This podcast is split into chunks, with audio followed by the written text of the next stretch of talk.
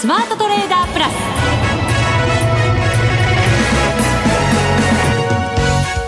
全国のリスナーの皆さんこんにちは。内田まさです。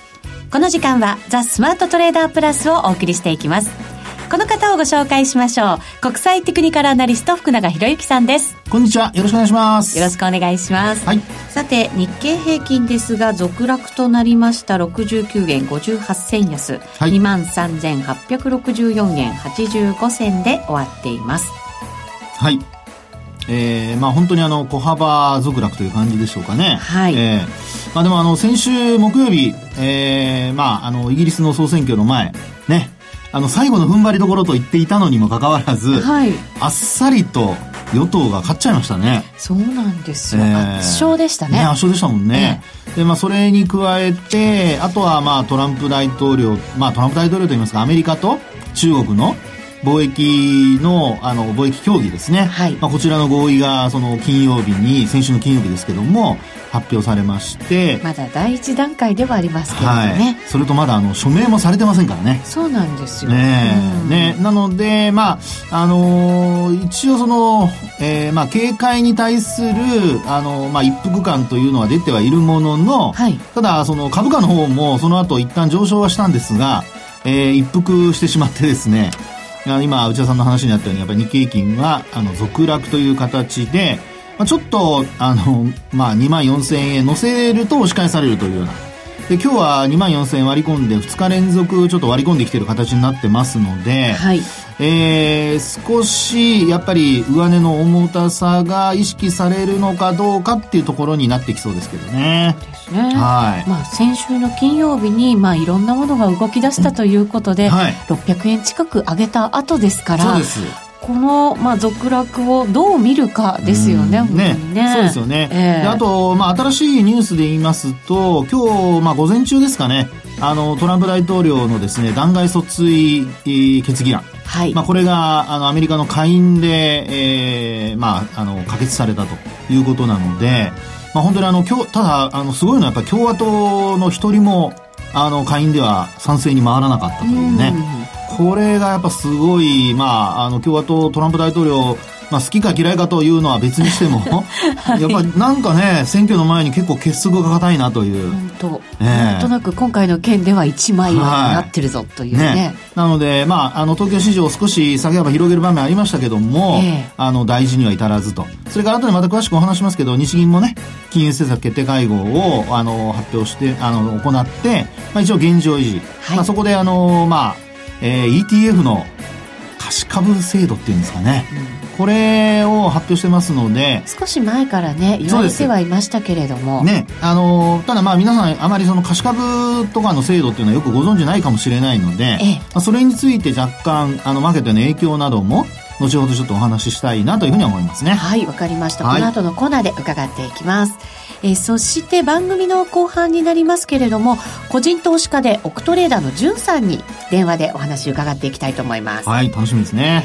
それでは番組進めていきましょう。この番組を盛り上げていただくのはリスナーの皆様です。プラスになるトレーダーになるために必要なテクニック、心構えなどを今日も身につけましょう。どうぞ最後まで番組にお付き合いください。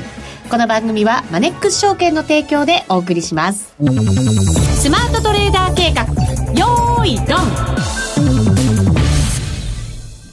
さあ、それでは足元の相場振り返っていきたいと思います。日経平均、先ほどもお伝えした通り、小幅続落ということになりました。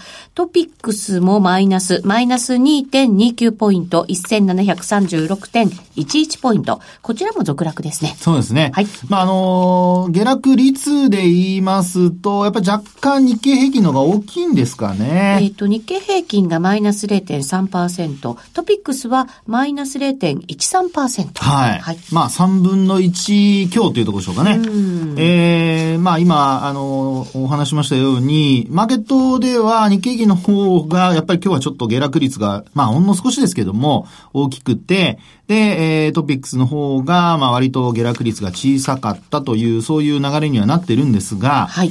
あの、先ほどもお伝えしましたように、東京市場は小幅安で始まった後、あの、一時プラスになる場面もあったんですけど、まあ、結果的に上値が重たくてですね、えー、その後は、あ売られる展開になってしまったと。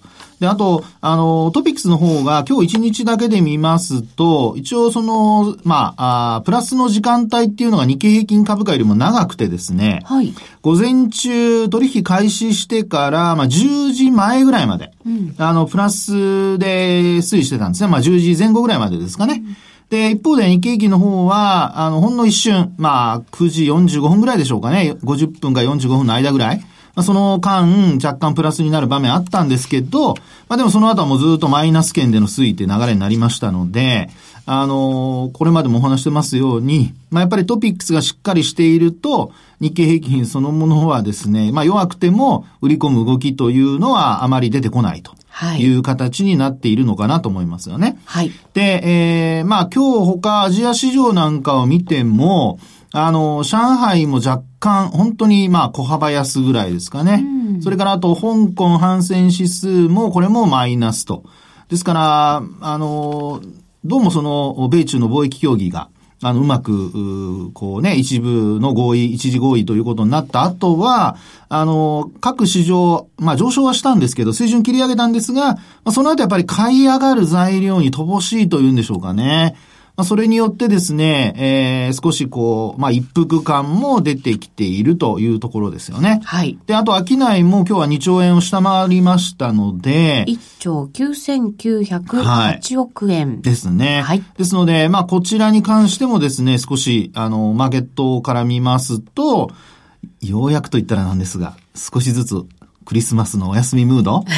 ね。はい。はい。で、ね。あのー、やっぱりですね、外国人投資家も、あの、稼げるときは多分参加してくると思うんですよ。はい。ただ、あの、もう目先、こうね、動かなくなってくると、よりやっぱり、なんて言うんでしょう、あのー、まあ、お休みモードが強まるというんですか？まあ、卵が先か鶏が先かじゃないんですけど、はい。商いが薄くなると、あ、まあ、うちももうちょっと手順、やめとこうか、みたいな。ね、そういう、あの、まあ、流れになる可能性があるので、はい、まあ、あとは動くとすると AI ですよね。そうですね。はい。突発的なことがあると。去年なんかは結構 AI 動いてたっていう方々もね、はい、いらっしゃいますけど。ね、そうですよね。うん、クリスマスが、まあ一番25日でしたか、26でしたかね。一番安かった安値でしたもんね。ね来ましたから。ですから、その間は、まあ、あの、AI が、やっぱりトレンドフォローで動いてたのかなっていうところだと思うんですけど、はい。まあ、今回はそうした突発的な動きがない限りは、ええー、まあなんとか、あの年末まで株価の方は持ちこたえてくれるのではないかと。で、あと、まだちょっと気が早いんですけど。何ですか？年明け？いやいやいや違いますよ。まだ今年の検証させてくださいよ。そっかそっか。気が早いっておっしゃるのでね。違う違う。まあ、まだ終わってないかなってことですよ。はい、あのね、検証したいってことはどういうことかというと。はい。はい。あ、月足が、年足が決まる。違う。何？違う。何ですか？違う。今年の予想。あ、予想？あ、当たったとか外れたとか？当たったとか外れたとか、なんかちょっと軽い言い方しますよね。わかった。自分で言い出したということは、当たったってことが言いたいんですよね。いやいやまあまあ、まだもうちょっと足りないんですけどね。あの、24,500円ぐらいをですね、あの、まあ昨年末から、ずっとあの、お話をさせていただいていて。そうでしたっけ？はい。けってなんですか、けって。まあ途中トーンはですね、だいぶあの、下がりましたんで、ただ、私はあの、途中ね、見方を変えたりとかもしてません。弱気にもなってませんしね。まあ確かにそうですね。弱気にはなってなかった。そうですよ。かないやいや。慎重にはなってましたけどね。もちろんもちろん慎重にはね。はい、はい。ただこれはあの、ほら、あの、よく言うその、えー、エリオット波動で、あの、第3波が続いているのではないかという話をしてましたので、うん、はい。あの、一応まだですね、このままでいくと、エリオット波動の第3波の継続というのが考えられるので。ってことはまだ上がるってことですか？と考えてますけどね。ですから、あの、じまあ、年内になるかどうかわかりませんけども、あの、昨年10月の高値。はい。まあ、これは、あの、まあ、終値ベースで相場抜いてですね。はい。ええー、まあ、あの、昨年から年始に予測した24,500円前後。うん。までですね、なんとか、まあ、到達してくれるのではないかと。いうふうには、あの、今のところですけども、まあ考えていると。そうすると、はい、じゃあ年末まだもうちょっと高いところがあるよ。もしかしたら年初もまだ高いかもよ。はいそうですね。ってことですかね。そういうふうに、まだちょっと期待はしてるんですけども、はい。あの、まあ、そうした中で、あの、まあ、懸念材料っていうことで言いますと、一つは、あの、今日も先ほどお話しましたように、トランプ大統領のですね、あの、会員、まあ、アメリカの会員による、えー、訴追ですね、弾劾訴追、まあ、議決権、議決、議決案ですかね。まあ、こちらの、あの、採決が行われて、で、まあ、可決されたと。はい。で、まあ、上院でも、あの、採決されますから、まあ、そういう意味では、あの、両方で、あの、まあ、可決されないと、えー、まあ、罷免ということにはならないということなので、ええ先ほどもお伝えしましたように、その、まあ、アメリカの、えー会員の方で共和党誰一人として、あの、まあ、造反者と言いましょうか、えー、まあ、賛成に回る人はいなかったっていうことを考えますと、まあ、あ上院の方でも、やはり、こちらの方はもう、あの、共和党の方が過半数握ってますからね。はい。3分の2以上が必要だっていうことなので、まあ、こちらは、まあ、とりあえずは、まあ、懸念材料としてはあるんだけども、まあ、なんとかプラスになるのかなってことでしょうね。はいで。あともう一つ、今日のあの、日銀の金融政策決定会合で、はいあのーまあ、あー話されたその貸し株の話ですね。そうですよねええで、あのーまあ、今日のマーケットそのものは、日銀の金融政策決定会合の結果を受けても、現状維持ということであまり動きはなかったんですが、はいええまあ、一つ変わったことといえば、今お話ししたその貸し株。はいで、これあの、期限を一応1年と決めたりだとか、ええそれからあと指定する、まあ、あのーまあ、業者というんでしょうかね。相手に対して、まあ、貸し出しをするということのようですね。で、これが、その、マーケットに与えるインパクトっていうことなんですけど、あの、一つはですね、やっぱり時給で考えた場合に、はい日銀がその、売りに出すっていうことを出口戦略で考えた場合には一番心配されるわけじゃないですか。はいもう何兆円も持ってるわけですからね。そこで、あの、日銀が、まあ、売りに出さずとも、誰かに貸し出すと。はい。ですから、日銀が持ったままでも、マーケットでですね、流動性を上げることができるっていう。そうですね。はいこれただ、売り圧力になったりとか、それはですねこ、とじゃないんですか？あそれはあのあの、いいご質問だと思いますね。あの、基本的にその借りたままだけだったら、売り圧力にはなりますけど、ええ買い戻さないといけないじゃないですか。うん、まあそうですね。ええ。で、これ返さないといけないので、うん返さなきゃいけないっていうことがすなわち買い戻しにつながるってことになりますから、はいですから、あの、一時的には売り材料になったとしても、あの、仮にその後の買い戻しでも、もし何か買い戻すきっかけとして、いい材料が出て、えー買い戻しに加えて新たな買いが入るとなると、これは株価の反発するときの、あの、まあ、加速力っていうんでしょうかね。それにもつながる可能性がある。あるいは下落してくる中で、あの、売った後買い戻すってことを考えますと、まあ、やっぱりあの、おまあ、下げ止まりのお要因になると。はい。下げにくくなるっていうこともやっぱ考えられるとは思いますけどもねう。んだから、一旦は売り圧力になって、はい。もしかしたら、その、まあタイミングによっては、売りを加速させてしまう可能性も。あるけれども、はいその逆があるから、はい。結果ニュートラル？そうです、そうです。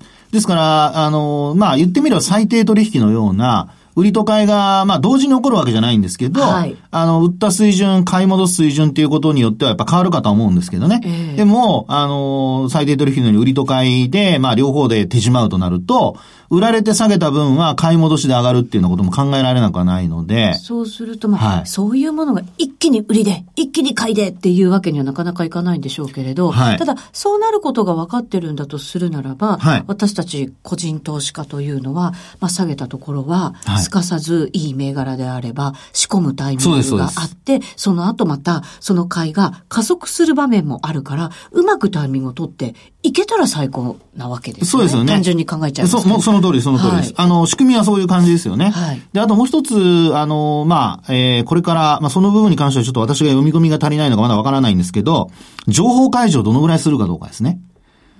要するに、信用取引でも、売り残高がどれぐらいあるかとか、週1回発表されてるじゃないですか。はいで、日銀が、もしその貸し出す相手だとかを、あの、選択してやった場合に、その、貸し、まあ、相手が誰かとは言わなくてもいいんですよ。でも、どのぐらい今貸し出してるかとか、はいあるいは、まあ、残高がどのぐらいあるかとか、そういうことをですね、やっぱりしっかりと伝えてくれるかどうか。で、これ、あの、個人の方がその先読みをするのにですよ。例えば今ですとよく言われてるのは ETF の、あの、ダブルインバースですね。はい。これの残高が増えてて、で、あの、踏み上げられてるんじゃないかっていうような人もいますから、うんええあの、そういう見方をしている、あの、方もいらっしゃいますんでね。そうなると、やっぱり、あの、ETF の、まあ、その、売り算ですよね。まあ、そこのダブルインバースなんか特にこう売ってるとなると、うん、あの、まあ、あね、えー、上がってて、まあ下がってればいいんでしょうけど、買ってる人のね、残高なんとかはやっぱりマイナスになってると。だそういうふうになってくると、やっぱりあの、まあ、あ需給に、あるいはその、まあ、なんでしょうかね、えー、ロスカットの売りっていうんでしょうかね。うん、これはあの、買い戻しの方のロスカットの売りなの、あ、買いなので、そうなると、あの、まあ、高値を買うっていう人も中には出てくる可能性があるわけですよ。うん、で、機関投資家がそういうことをやるかどうかっていうのはわかりませんけど、でももしその残高を、あの、公表してくれるのであれば、まあ、基本的には、あの、個人の方も、えー、今、あの、ETF の状況はどうなってるかとか、で、それによって、例えばヘッジするために先物の買いが入ったり、売りが出たりとか、まあ、そういうことにも、あの、まあ、目安になりますんでね。はい、ですから、あの、どちらかというと、ETF を日銀が持っていて、で、なおかつ単純に売るのではなく、売り切るのではなく、貸すっていう、うまあ、ニーズを捉えてくれるのであれば、実際に、あの、今後、マーケットにとってはプラスになることも考えられるので、まあ、そのためにやっぱ情報開示というのがちょっと必要になるのではないかというのがですね、ええー、まあ実際に施行された後、実施された後に、ちょっと注目しておきたい点かなっていうふうには思いますけどね。そうですね。はい。4月にね、なんか表明はしていて、そこからいろんな準備をしてきての今ですからね。はい。はい。そういうこともちょっと今後注意しながら。そうですね。はい。見ていかないといけないかもしれませんね。そう考えるとね、やっぱり時給面でやっぱり皆さんやっぱ、じゃあ、あまり売らない方がいいのかなっていう、そういうバイアスにもなる可能性があるので。そうなんですよね。はい、しかも、無駄なロスカットとかもなくなる可能性もありますよね。そういうことになりますよね。はい。なのでその辺も含めてですね、今後の、やっぱりマーケットを見る上の時給での一つ参考にしていただくといいのではないかなと。また、あの、詳細がね、決まりましたら、この番組でもいろいろまた、えー、お話したいなと思いますけどね。はい。よろしくお願いします。はい、ここまでは、スマートトレーダー計画、用意ドンでした。日本株投資をお楽しみの皆様。今注目のアメリカへ投資してみませんか？米国株に興味はあるけれど、なんだか難しそうだなと思っている方。実はそうではありません。米国株は1株から購入可能。株価は100米ドル以下のものもあり、1万円程度の投資で、あなたもアメリカ企業の株主になれます。少ない金額から投資でき、始めやすいのが米国株の特徴なんです。多くの企業では、配当は3ヶ月ごとに支払われるので、配当金をもらえる楽しみもあります。日本でもサービス展開するアメリカ企業は多く、日本人にも身近になっていることで、米国株投資を始める方が増えています。マネックス証券の米国株取引手数料は、税抜き0.45%で、最低取引手数料は無料。買い付け時の為替手数料も来年1月7日まで無料です。特定口座にも対応しており、3000銘柄以上の取扱銘柄をスマートフォンアプリでも取引が可能です。さらに、マネックス証券では、取引手数料を最大3万円までキャッシュバックする、米国株取引デビュー応援を実施中。マネックス証券なら、取引手数料実質0円で、米国株投資を始められます。米国株なら、マネックス証券。今すぐ、マネックス証券、米国株で検索。米国株式及び米国 ETF、リート、予託証券、受益証券発行信託の受益証券などの売買では、株価などの価格の変動、外国為替相場の変動など、または発行者などの信用状況の悪化などにより、元本損失が生じることがあります。お取引の際は必ず、契約締結前交付書面を十分にお読みください。マネックス証券株式会社金融商品取引業者、関東財務局長、金賞第165号。ザ・スマートトレーダープラス。今週のハイライ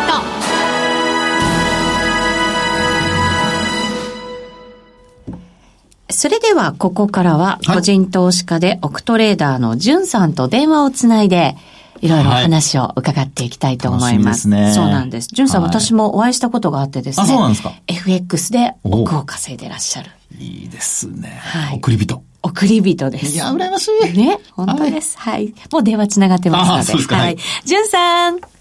あ、はい。こんにちは。よろしくお願いします。よろしくお願いします。お願いします。さて、じゅんさんは FX でオクトレーダーになられたということですけれども、はい、どんなふうにトレードされてるんですか？トレードスタイルから教えていただけますか？えー、トレードスタイルはスキャルピングがメインで、はい。取引通貨は基本ドル円の、まあ、逆張りなんですけど、はい。まあ、指標や突発的な、まあ、大きな値動きがあれば、うん。その大きく動いた通貨ペアも狙っていきます。はい。大きく動いた後に、その短めで取っていくということは、その一旦なんかこう、リバ、リバーを狙っていくということなんですかね？そうそうですね。リバー狙いが多いですね。うん。えっ、と、相場始めたの、トレード始めたのってどれぐらいなんですか？えー、株プライムが終わって、はいあのーまあ、リーマンショックが始まる前の2008年頃です。はあ、リーマンショック前となると、はい。じゅんさん結構厳しい時に始められたんじゃ、あ、でも逆もあるのか。どうだったんですか 最初の頃は？あのー当時はドル円のスプレッドがまあ3銭とかだったんで、はい。まあ、その通常で決済するようなスキャルピングその、そんなトレードの発想すらなかった。ああ、なるほど、はい今はその、すごく幅が狭くなってるから、スキャルピングもすごく有効だけれども、当時はそんなことはなかったわけですね。勝ったと思いますね。はい。はい。そうすると、じゃあ、今と全く違うトレードスタイルで始められた。そうですね。やっぱりその時はスキャルピング、まあ、やっぱり短期の方が進行率がいいかなとずっと思ってたんで、はい。まあデイトレみたいなのを勉強しながら、うん。もうやり続けてました。はい。最初から、まさか儲かったわけじゃないですよね。まさか。全然ですね、もうビギナーズラックなんかもな全然なくて、え1え週間で勝ち越したことなんかないぐらいでした。あ、本当ですか？でも、はいえっ、と、どれぐらい続けられて、プラスになるようになったんですか？あの、まあ、スプレッドが、まあ、どんどん業者さんの中で狭くなっていって、はい。でもその約定とかも、その注文、クリックしたら即約定するように、そうまあ、ですねなって。て、はい。えまあ、それを知った時に、まあ、スキャルピングを始めたんですけどえ、はい。2012年の秋頃から徐々に勝てるようになってきてう、ん。はい。まあ、それまではもう全くでしたね。はい。そうすると、じゃあ、スキャリピングで短いそのトレードであれば、はい。勝てるぞというふうになってきたんだと思うんですけれど、それってやっぱり値動きの特徴が分かってきたからって感じなんですかね？まあ、そうですね。まあ、この、まあ、徐々に勝てるようになりだしたタイミングで、はい。あのまあ、アベノミクス相場、うーん2013年は、はい。はい。だから、まあ、その、トレードって、その、利確ができたからって言って、まあ、その、勝つべくして勝ったんか、まあ、ただ運が良くて、まあ、勝たせてもらえたっていうのは、なかなかわからないもんやと思うんです。はい。まあ、そのような、まあ、不確かなもんも、何回も、一回数こなせる大相場のおかげで、まあ、はいやってる、この手法を突き詰めていったら、まあ、大きく勝てるようになるんではないかなと。うんまあ、そういう確信みたいなものを得ることができましたね、その大相場のおかげで。ああ、なるほど、なるほど。どうですか、福永さん聞いてねいただいて。やっぱりあの成功をこう積み上げてきてそれがね自信につながってっていう、やっぱり成功体験っていうパターンですよね。うんはいですから、はい、あのなのでまあそういう意味ではあのこのパターンにあのまあ自分の得意なパターンになると結構あのまあ儲かるぞっていうね、はい。そういうところがあのもうあの見えてきたっていうところになってるんですかね。うん。あ、そう、そうですね。うん。はい。ちなみに、じゅんさんのそのなんか得意なパターンってどういうパターンなんですか？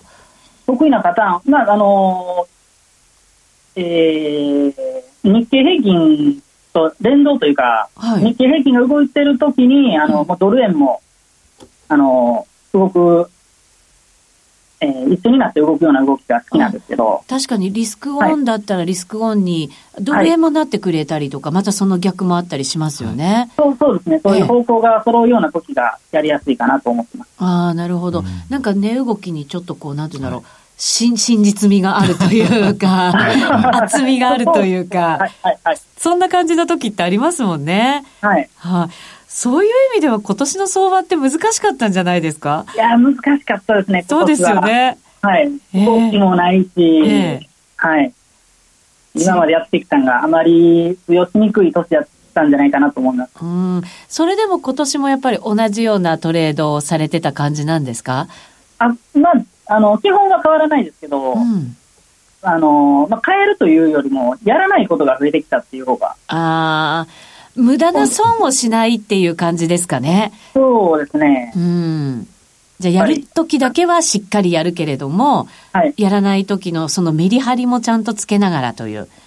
そうですね。もうやっぱ今は、ちょっとリスク取って、取引してしまっ、取引して、大きく負けてしまったらもう、取り返せるような相場でもない、ないと思うんで、はい。まあ負けないことうん。を、いいですね。まあ何よりも。かっこいいですね。なんかね、負けないことイコール勝ちですよ。いやいやいいや、本当は勝ちたいんですけど。や、いやでも本当そのおっしゃる通りだと思いますよね。ね本当ね、マーケットね。ジュンさんでも、今年なんかポンドとか動いてたじゃないですか。で、あポンドとかやろうとかっていうのはないんですか？今度も、あ、やりますよ、動いて。あ、そうなんですね。ドル円が得意だけれども、中心だけれども、他の動いてる通貨もあれば、もしそっちもやるっていう。そうですね。やっぱでも今度、えー、何、えー、3月ぐらいかな、は、はまあ大きく勝たせてはもらったんですけど、うん。やっぱその、収支すごい上下するんで、はい。あの、ちょっとしんどいですね、やっぱ今度もあやるのは。い。な。るべくはドル円でやりたいなと。うんなるほど。えっ、と、具体的にどんな、こう、ところでエントリーするって決めてるんですか？あ、まあエントリーは、まあその、まあ今やったら、時間の変わり目とかを狙ってエントリー。時間の変わり目っていうと、1時から2時に切り替わるとか、そういうことですか？あそうそうですね。はい。はい。うんで、まあ9時、10時とか、その1時間足が切り替わるところで、ええ。まあ、そのもっと大きな節目で言ったら、まあ、えー、株式市場が開くときとか、はい。あの、閉まるときって、その値動きって何らかの変化があると思うんですね。はい。でその変化を取りに行くようなトレードはあ。が多いですかね。もし、はいこう株が下がって始まったよとかになると、はい。じゃあそっちの方向で見ていて、逆張りを狙ったりっていうことなんあですかね？そうそうですね。安値圏にいるなら、えーまあ、その時間が切り替わったときに、少し反うん発、その、反転ガーッとしてくれるまでは狙わないんですけど、はい。まあ、少しの反発ぐらいはあるんじゃないかなと思って、エントリーしてみたりしてます。なるほど。じゃあ結構引き寄せた形で短期で攻めていくっていう感じなんですね。あそうそうですね。はい。うん逆に利確ってどういうふうに決めるんですか？あの、利確はもうすぐにですね、あの、まあ、基本的にリバウンド狙いなんで、はい。下がってたら、少し、ぴょんと跳ねたところで、うん。もうじゃあそんなに引っ張らずに、ひはい、引っ張らないね欲張りにもならずに、パンともう利確もしていくという。そうですね。金額で決めてたりとかそういうこともないんですね。まあ特に金額も決めてもないです。ああ、なるほど。はいじゃあ本当になんかこう、機敏にね、トレードされてるっていう感本じなんですね。当のスキャルピングですね。逆に損切りするときは何かルールとか決めてたりするんですか？あまあ、このトレードで言えば、ええその、まあ、値動き変わるって言っても、必ず反転するわけでもなく、はいその緩やかだった動きが、あの、時間が切り替わったことで、そこから勢いづくことって、まあ、その、当然あると思うんで、はい。あの、まあ、このトレードに関してはもう逆行したらすぐに切るようにはしてます。うん、ああ、なるほど。わかりました。ジュンさん、ありがとうございました。あ、どうもありがとうございました。またお話聞かせてください。はい、よろしくお願いします。はい、ありがとうございありがとうございまました。はい、ありがとうございます。す。オクトレーダーのジュンさんにお話伺いました。ねもう本当にあの、やっぱり、えー勝ってる人の、うんあの、ルールというのはもうやっぱり厳格で、はいきちんとそれを守ってるっていうところはやっぱすごいですよね。そうですね。ジュンさん、あの、一緒に飲んだりすると、はいなまあ、周りをそうね、周りをね、すごい盛り上げたりする、すごいなんかね、はいあの、ムードメーカーなんですよ。トレードの話って私初めて聞いたんですけど、いつもの雰囲気とは違う真面目ななんかやり方をね本。当あの、緻密にね、きちんと考えてやってらっしゃるって感じでしたけどね。はい、はい。えーここまでのお相手は福永博之と、内田まさみでお送りしました。この番組はマネックス証券の提供でお送りしました。